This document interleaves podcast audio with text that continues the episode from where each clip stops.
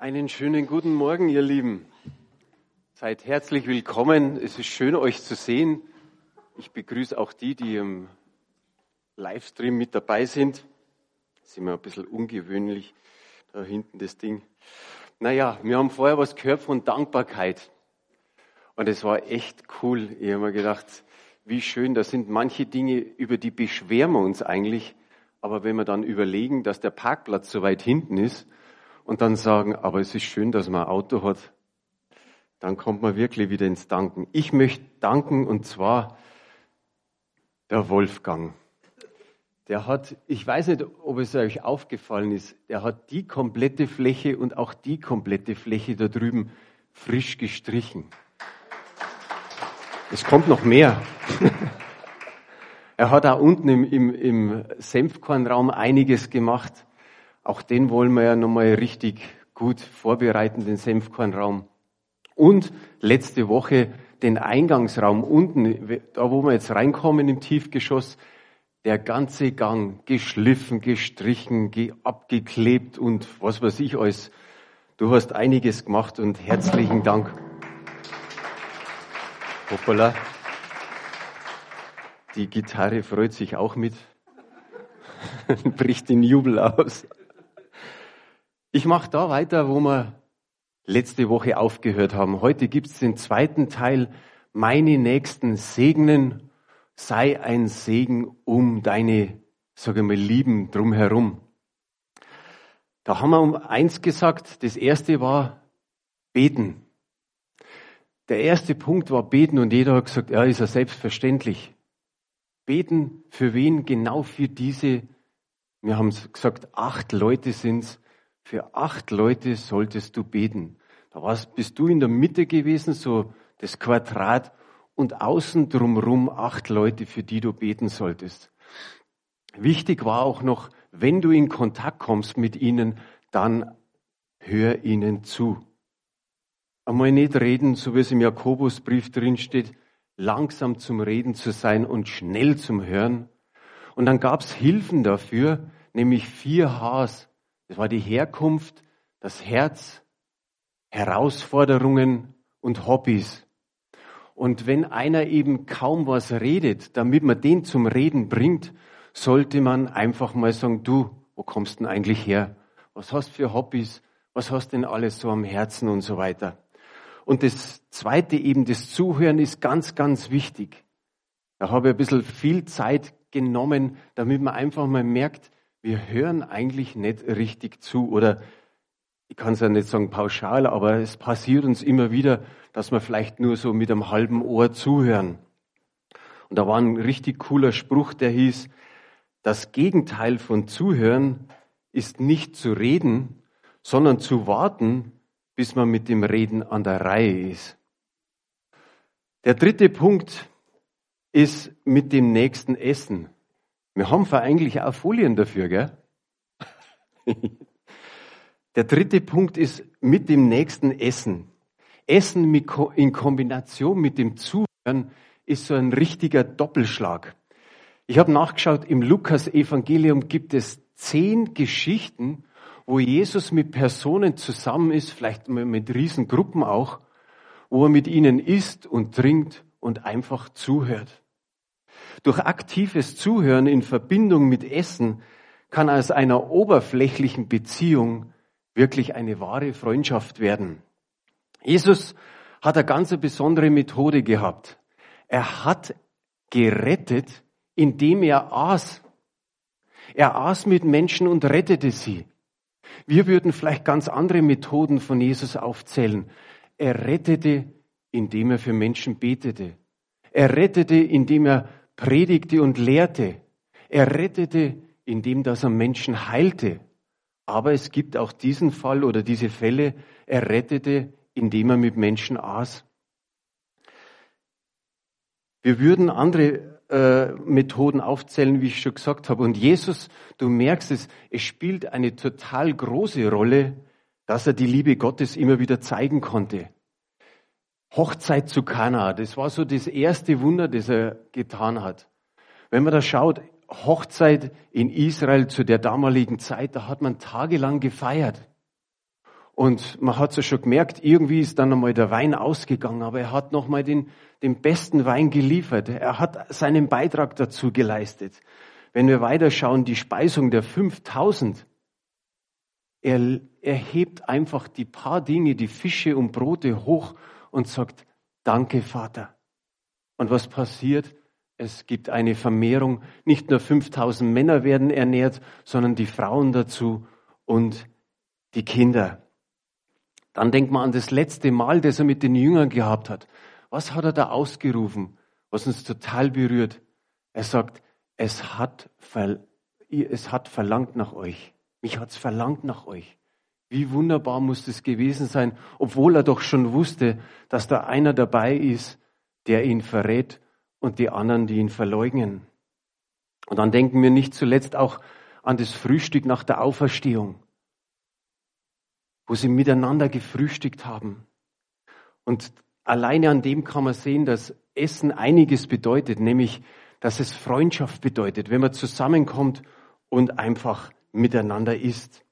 Denkt mal an die ehrwürdigen Rabbis. Die haben niemals gegessen mit Personen, die nicht zur Gruppe der Guten gehört haben. Und erzählten dazu die Zöllner, die Huren, die Kriminellen. Die haben einfach gesagt, mit denen isst man nicht, mit denen redet man nicht, mit denen trinkt man nicht, mit denen gibt man sich nicht ab. Aber einer hat's gemacht. Das war Jesus. Er hat sich immer wieder mit solchen Leuten abgegeben. In Matthäus Kapitel 9, die Verse 9 und 10, da heißt es, als Jesus weiterging, sah er einen Mann am Zoll sitzen. Er hieß Matthäus. Jesus forderte ihn auf, folge mir nach. Sofort stand Matthäus auf und ging mit ihm.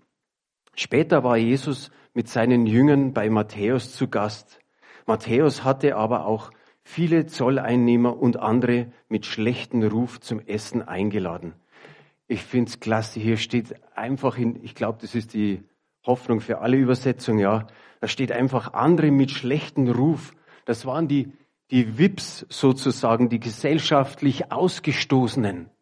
Die wurden eingeladen oder mit denen hat er gegessen.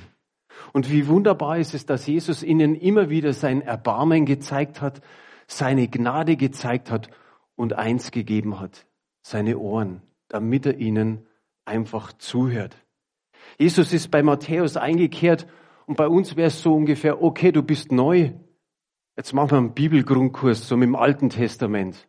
Und dann setzen wir gleich nochmal so einen Alpha-Kurs hinten dran. Und dann weißt du in etwa, was alles so geschehen ist und was geschehen wird. Nein, Jesus ist einfach mit ihm hin oder zu ihm hingegangen, hat gegessen, hat getrunken und nicht nur er allein, er hat nur zwölf Jünger mit eingeladen. Mir ist da aufgefallen, wenn wir das da lesen, die Schriftgelehrten, die Pharisäer, die sind mit dem Johannes dem Täufer nicht zurechtgekommen. Die haben gesagt, öh, der isst Heuschrecken und, und ernährt sich von Heuschrecken und Honig und ein totaler Asket und eigentlich predigt er doch nur Buße und ihr müsst umkehren, ihr müsst umkehren. Aber mit Jesus waren sie auch nicht zufrieden. Es klingt dann fast so, wenn man es hier so liest, dass sie sagen, das war ein Lebemann, der hat halt mit jedem gesoffen und gefressen, so ungefähr, wie es hier einfach steht.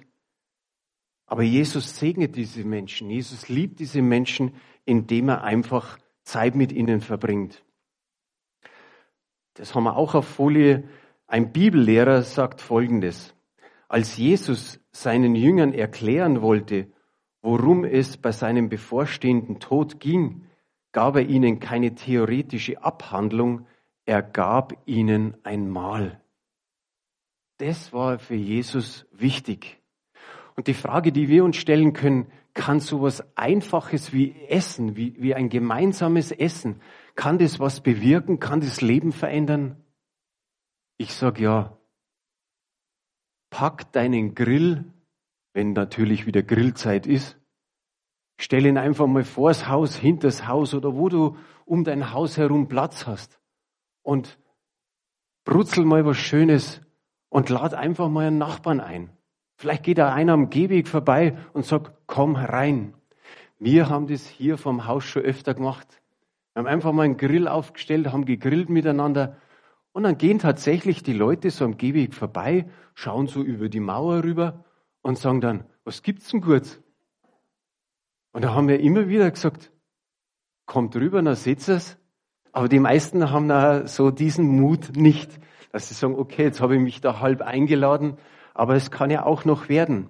Aber auch hinterm Haus im Hof haben wir öfter gegrillt. Wir grillen mit den Nachbarn im Nach äh, vom Nachbarhaus im Hof. Und es ist wunderbar mit denen. Die sagen dann oft, kommt doch mal, lass uns miteinander essen und einfach miteinander reden. In einem Buch, in einem christlichen Buch steht Folgendes. Wenn wir Freunde zum Essen einladen, tun wir damit viel mehr, als ihnen Speise für ihren Leib zu bieten.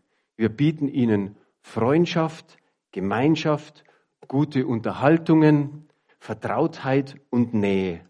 Wenn wir sagen, bedien dich, nimm etwas mehr, sei nicht zaghaft, schenk dir noch ein Glas ein, dann stellen wir unseren Gästen nicht nur Essen und Getränke zur Verfügung, wir stellen uns ihnen selbst zur Verfügung. Eine geistliche Verbindung entsteht, wenn wir speisen einander. Jetzt kann es auch da an der Stelle wieder sein, dass du eine Ausrede hast. Du sagst einfach so, na ja, ich habe nicht gerne Menschen, also andere Menschen bei mir zu Hause. Kann sein, da gibt's welche. Aber dann gibt's eine Antwort, dann mach's einfach auswärts. Dann geh einfach raus. Wenn du sagst, ich bin keine gute Köchin oder kein guter Koch, ja, dann bestell was beim Italiener um die Ecke rum. Oder geh zum Bäcker, hol irgendetwas und dann geht's doch ein Stück weiter. Wenn du sagst, mein Zuhause ist nicht geeignet dafür, ja, dann will einen anderen Ort, hock dich auf die Parkbank, mach ein Picknick im Park draußen, auch das geht. Jetzt kann es sein, du sagst, mehrgängiges Menü, das ist jetzt nicht so meine Stärke. Dann mach einfach eine Brotzeit, wie wir in Bayern sagen. Einfach eine Brotzeit. Tu Wurst und Käse und Brot raus und ein bisschen Gemüse und das reicht auch. Und im Endeffekt geht es nicht darum, was wir essen und wo wir essen, sondern es geht darum, mit wem wir essen. Deine nächste Ausrede könnte sein, habe ich letzte Woche schon mal erwähnt, keine Zeit. Es kann sein, dass du einfach sagst, ich habe keine Zeit. Aber überleg mal, wie oft isst man normalerweise am Tag? Dreimal, oder? Frühstück, Mittagessen und Abendessen. Und ganz ehrlich, wir reden auch manchmal vom Kaffee trinken Nachmittag, wo wir dann nochmal die Stückel Kuchen dazu essen zum Kaffee. Wenn wir das so nehmen, siebenmal in der Woche macht 28, 80, 28 Einheiten, wo du isst oder was trinkst. Und jetzt nimm nur eine einzige von den 28. Sagen wir mal der Donnerstagnachmittag so als Beispiel. Und lade am Donnerstagnachmittag jemand zum Kaffee trinken oder im Biergarten oder in die Eisdiele ein. Gut, Biergarten, Eisdiele ist nur noch schlimm, aber es wird ja besser. Es wird bald früher und dann kann man es machen. Aber vielleicht entdeckst du in der ganzen Sache, dass du eigentlich eine Gabe hast, nämlich die Gabe der Gastfreundschaft. Vielleicht sagst du, hey, das macht ja irgendwie Spaß, immer wieder mal jemanden einzuladen. Und man wird erstaunt sein, welchen Einfluss dann du ausübst, wenn du immer jemand einlädst und der wird wahrscheinlich doch irgendwann den Weg zu Gott finden. Ich habe mir hier hingeschrieben, du kennst da in der Gemeinde doch ein paar Leute. Es geht vielleicht bloß einer oder zwei, die du kennst und du sagst, komm, tun wir uns zu dritt zusammen und laden wir mal eine einzige Person ein. Wir laden zu dritt eine Person ein und dann machen wir uns einen richtig schönen Abend und dann werden wir mal schauen, was da alles so rauskommt. Wer in einer Kleingruppe ist, wer im Hauskreis ist, sagt einfach mal, wisst ihr was, jetzt lassen wir den Hauskreis in dem Sinn ausfallen. Wir machen kein Bibelstudium, wir machen groß einen ganzen Abend beten, sondern wir machen einfach mal ein Abendessen. Jeder bringt ein bisschen was mit Und dann laden wir eben Nachbarn und Freunde mit dazu ein. Und dann feiern wir einfach. Und wenn die Leute fragen, was feiert ihr eigentlich, dann sagt einfach, wir feiern ein bloßer So-Fest. Bloß einfach so.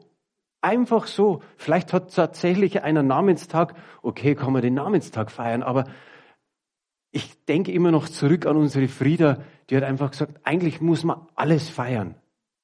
Und genau das sollte sein. Ein gemeinsames Essen, hat mal jemand gesagt, gehört zu den geistlichsten Methoden, die wir anwenden können. Und er ist noch einen Schritt weiter gegangen. Er hat gesagt, wenn jede christliche Familie eine fremde Person pro Woche einlädt, würde die Welt durch Essen verändert werden. So mal was zum Nachdenken, gell? Wenn du wüsstest, dass deine Nachbarn durch gemeinsames Essen zum ewigen Leben kommen, dann würdest du das doch tun, oder? Ich glaube, da ist kein Zweifel da. Ich habe nachgelesen, der, im Durchschnitt hat der Mensch 10.000 Geschmacksknospen. Vorher haben wir gesagt, danke Herr für dies, danke Herr für das. Ich, ich habe mir so gedacht, Mensch, welch ein Gnadengeschenk. Wie ist es, er schenkt uns um die 10.000 Geschmacksknospen. Er hätte es so machen können, dass er sagt, okay, uns reicht ein Nahrungsmittel als Treibstoff, damit wir von A nach B kommen. So wie damals im Alten Testament mit dem Manna. Wenn wir nur wüssten, dass es ein einziges Nahrungsmittel gibt und der Herr uns so ausgestattet hätte, dann würde uns das reichen. Aber nein, er schenkt 10.000 Geschmacksknospen. Also, ich sage mal, zuerst vielleicht die Menschen zum Essen einladen, bevor du sie zu Jesus und in den Gottesdienst einlädst. Wer hat schon mal was gehört? In Amerika gibt es Dinner Churches. Essenskirchen gibt's in Amerika. Ja, habe ich euch doch was Neues erzählt. Die laden einfach ein, die machen ein Riesenbuffet, so dass du denkst, wie, wie kann man das bezahlen? aber die laden fremde Menschen einfach zum Essen ein. Und dann sagen sie, wir demonstrieren die Großzügigkeit Gottes. Wir haben einen Gott, der in der Fülle gibt. Wir haben einen Gott, der uns, der sich um uns sorgt. Und dann kommen sie mit den Menschen ins, ins Reden. Ich weiß nicht, was sie sonst noch machen, aber so beginnen sie auf alle Fälle. Und erinnert euch das an irgendetwas, Genau, die Karin hat's gerade gemacht. So, das Gemeindeessen.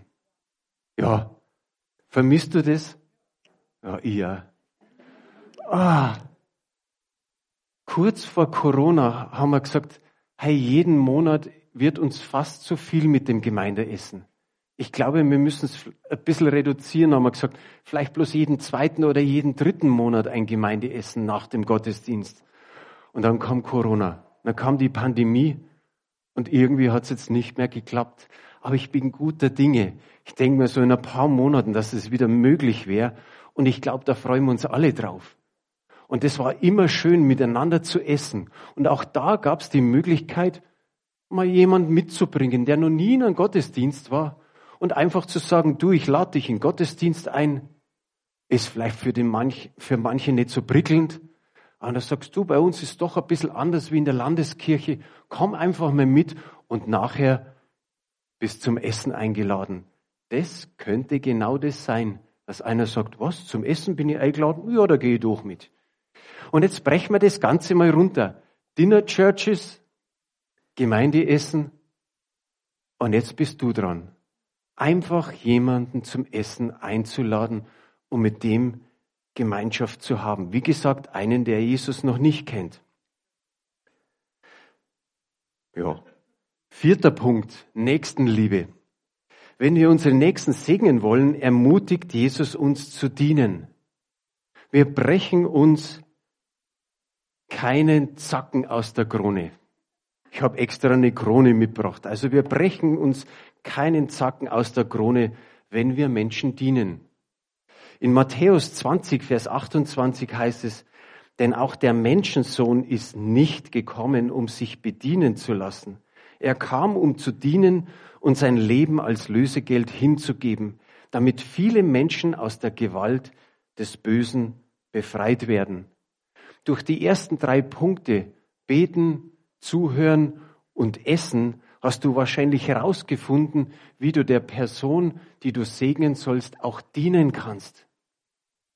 In Johannes 13 kennen wir alle die Geschichte, die Verse drei bis fünf, da heißt es, Jesus aber wusste, dass ihm der Vater alles in seine Hände gegeben hatte und dass er von Gott gekommen war und zu Gott ging. Da stand er vom Mahl auf, legte seine Kleider ab und nahm einen Schurz und umgürtete sich. Danach goss er Wasser in ein Becken, fing an, den Jüngern die Füße zu waschen und zu trocknen mit dem Schurz, mit dem er umgürtet war. Die trifft mich immer wieder, diese Geschichte. Und es ist gut, dass wir nachher ins Abendmahl auch gehen. Aber das, das erstaunt mich, was, was da zustande gekommen ist. Jesus, Gott im Fleisch, er, der der Schöpfer aller Dinge ist, er, der der Erhalter aller Dinge ist, der König der Könige, der Herr aller Herrscher, der Friedefürst, unser Ratgeber wunderbar. Und was wir ihn alles bezeichnen können. Er macht sowas. Er macht sowas. Und das Schlimme ist, das muss ich jetzt einfach nochmal demonstrieren, er tauscht seine Krone ein gegen etwas anderes gegen eine Schürze. Hier steht's. Er hat die Schürze an. Jesus hat Knechtsgestalt angenommen, so wie es im Philipperbrief steht. Er, der Gott gleich war, nahm Knechtsgestalt an und tut sowas. Wir wissen, dass es allgemeine übliche Praxis war, vor dem Mahl die Füße zu waschen. Aber in der Regel hat es ein Knecht gemacht. Der Knecht, der im Hause war. Oder wenn der nicht da war, dann eben der Niedrigste. Und ehrlich gesagt, Füße waschen, so für einen Knecht oder für den Niedrigsten im Haus, muss ganz schön unangenehm gewesen sein. Die haben ja nicht die Füße so schön verpackt in den Schuhen wie wir. Okay, auch wenn sie Schuhe getragen haben, aber meistens war die Straße staubig, das war nicht richtig schön da. Und dann musst du sowas machen die dreckig und stinkig sind. Und ich habe mir so das vorgestellt und ich habe mir gedacht, nee, da ist kein, kein Nagelstudio, da ist kein Pediküre, da ist nicht irgendwas, wo man sagt, ja, ich pflege meine Schuhe schon seit Wochen. Nein, der musste das einfach so tun. Man lag um den Tisch herum und stellt euch vor, diese elf Jünger mit Jesus, wie sie einfach um den Tisch lagen. Und da hast du dann doch irgendwie mal die Füße ziemlich nah an dem Gesicht des anderen. Dann habe ich mich so hineingedacht in diese Geschichte, wie die elf oder die zwölf Jünger, wie die einfach so da liegen und jeder gewusst hat, es ist kein Knecht da, es ist keiner da, der das machen kann. Wer macht's von uns zwölf? Dass der Petrus sich vielleicht gedacht hat, Wann bewegt sich jetzt mein Bruder, der, der Andreas, oder wann wird der Thomas oder Matthäus und wie sie alle heißen, wann wird da mal einer aktiv? Und keiner hat sich bewegt. Ich habe mir gedacht, das muss fast so wie ein Foto gewesen sein. Keiner hat sich mehr gerührt. Und jeder hat gewartet, wenn einer sich leicht bewegt, oh, der steht auf und macht's jetzt. Die alle haben sie sich gedrückt davor. Und dann geschieht eben das, und Du musst dir vorstellen, wie wär's zu Hause? Du lädst eine ganz gute Persönlichkeit ein. Sagen wir jetzt einfach mal unseren Bundespräsidenten, einen Steinmeier.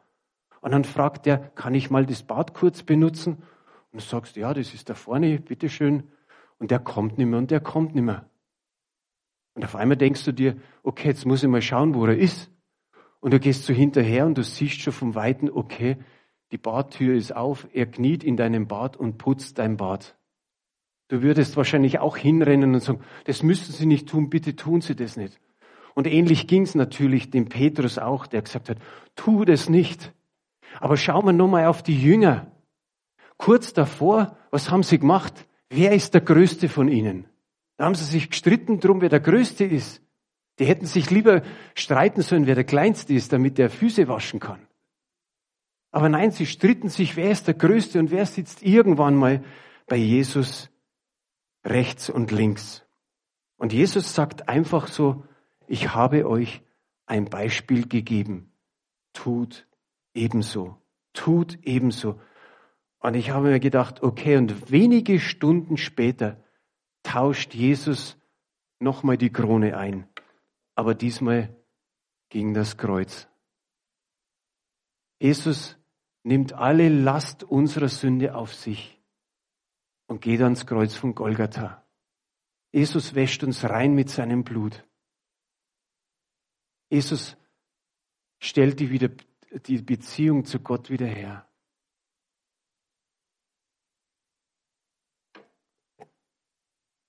Was Jesus hier mit den Jüngern getan hat, damit sollte eigentlich eine Bewegung ins Rollen kommen. Seine Botschaft war so einfach ausgedrückt. So, jetzt seid ihr an der Reihe. Jetzt müsst ihr es machen. Ihr seid an der Reihe. Und wenn Jesus sagt eigentlich zu uns genauso, wenn wir die Welt segnen wollen, dann müssen wir ihr dienen. Dienen ist eine, eine, eine Tätigkeit, während wir unterwegs sind, dass wir an jeder Stelle dienen können. Und wir kennen das alle, so, so ein Stabwechsel. Da sieht man die 400, 4 mal 100 Meter Läufer oder die 4 mal 400 Meter Läufer, wie sie den Stab so übergeben, damit die Geschwindigkeit erhalten bleibt, damit es weiter vorwärts geht.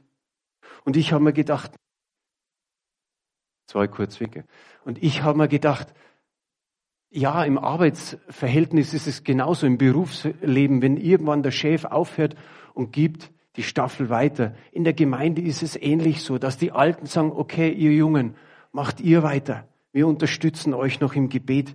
Aber ich habe mir auch gedacht, es ist nicht hier ein, ein Stabwechsel, sondern eher ein Schürzenwechsel. Dass die Jünger einfach die Schürze weitergegeben haben an die Nächsten und die wiederum an die Nächsten bis hin zu uns.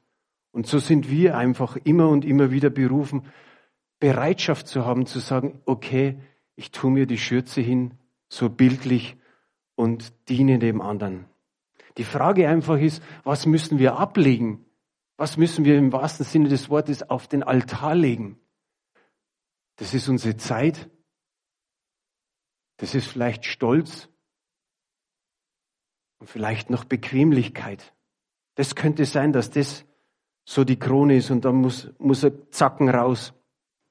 Wenn wir mit Gebet starten, zuhören und zusammen mit dem Menschen essen, werden sich immer wieder Gelegenheiten ergeben, dass wir Menschen dienen und wir werden es uns wahrscheinlich gar nicht vorstellen können, wie viele Möglichkeiten wir haben. Und ich komme zum letzten und kürzesten Punkt, das ist der fünfte, erzähl deine Geschichte. Jesus hat in Johannes 3 die Geschichte oder seine Geschichte erzählt mit dem Nikodemus. Aber es gibt auch noch einen weiteren Teil. Ihr seht es schon, schneller wie, wie es, wie es Homework. Teil 1 ist, erzählt eine Geschichte, mein Leben vor Jesus. Teils einfach in diese drei Teile auf. Dann, wie ich Jesus begegnet bin und dann noch, wie mein Leben aussieht, nachdem ich Jesus begegnet bin. Ihr kennt alle die Geschichte in Johannes 9. Da ist dieser Blindgeborene. Haben wir jetzt nicht auf Folie.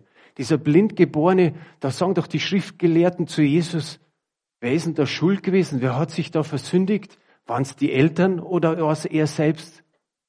Und dann sagt Jesus, weder die Eltern noch er selbst, sondern die Werke Gottes sollen offenbar werden. Und dann sagt er zu dem, oder er spuckt zuerst auf die Erde, haut ihm den Brei aufs Auge und sagt, wasch dich. Und dann ist er gesund. Und genauso, wenn du die nächste Folie hertust, so ist es, dass er sagen kann, okay, das Leben vor Jesus, ich war blind. Das, Le das Leben, wie er Jesus begegnet ist, da heißt ganz einfach, er hat mir Dreck auf die Augen geschmiert. Und das dritte Teil, das Leben mit Jesus, ich war blind und nun kann ich sehen. Und da ist die Frage, wie geht's uns? Und es ist ja einfach, wenn du dir diese drei Teile merken kannst, dass du einfach sagst, ich habe an nichts geglaubt. Andere sind vielleicht im Elternhaus in einem christlichen aufgewachsen. Die nächsten waren esoterisch angehaucht, andere haben mit Okkultismus zu tun gehabt. Der zweite Teil ist dann, Mensch, Jesus ist mir begegnet, ich war in einer total schwierigen Zeit, aber der Herr ist mir begegnet. Oder jemand hat dich in den Gottesdienst eingeladen, die Predigt hat dich umgehauen und du hast gesagt, ich gebe mein Leben Jesus. Oder eben, dass ein Freund oder eine Freundin da ist, die sagt, du, ich will dir mal was erzählen von Jesus. Und der dritte Teil in deiner Geschichte, es kann sein, dass du einfach sagst, der Glaube, der hilft mir echt in schweren Zeiten. Ich gehe mit Herausforderungen ganz anders um. Ich bin schon ein bisschen gewachsen. Und zwar habe ich doch ein bisschen Weisheit abbekommen. Oder dass du irgendwie äh, mitbekommst, dass du sagst, mein Leben ist jetzt voller Dankbarkeit, wie wir es vorher einfach so rausposaunt haben.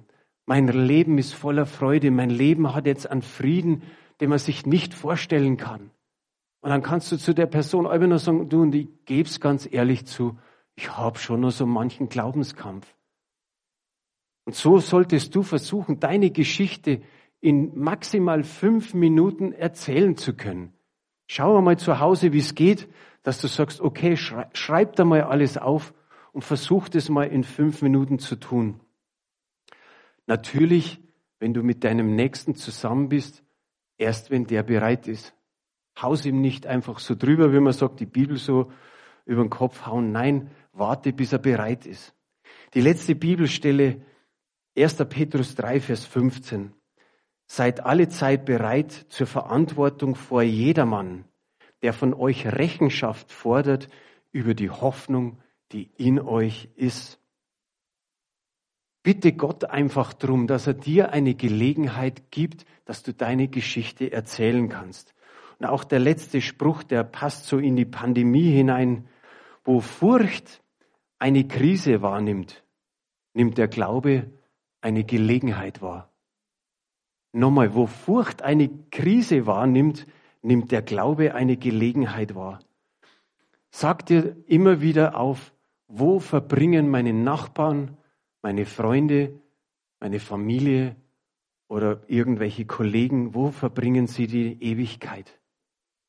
Lass uns miteinander das machen. Lass uns dieses Jahr das ist kein Muss, dass man sagt, und, und am Jahresende sollen sich die acht Personen bekehren. Nein, es geht nur darum, dass wir für diese acht Personen beten, essen, zuhören, ihnen dienen und einfach ein Segen sind und vielleicht eines Tages sie doch zum Herrn führen zu dürfen.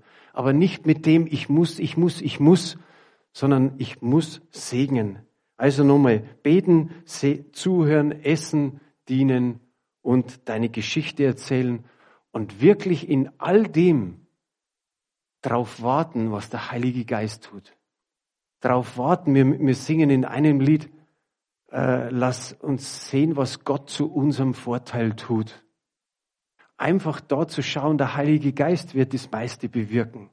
Aber da einfach zu wissen, so wie in diesem Lied El Shaddai, El Shaddai, dass wir sagen, lass uns sehen, was Gott zu unserem Vorteil tut. Amen. Wollen wir dem Herrn einmal einen Applaus geben?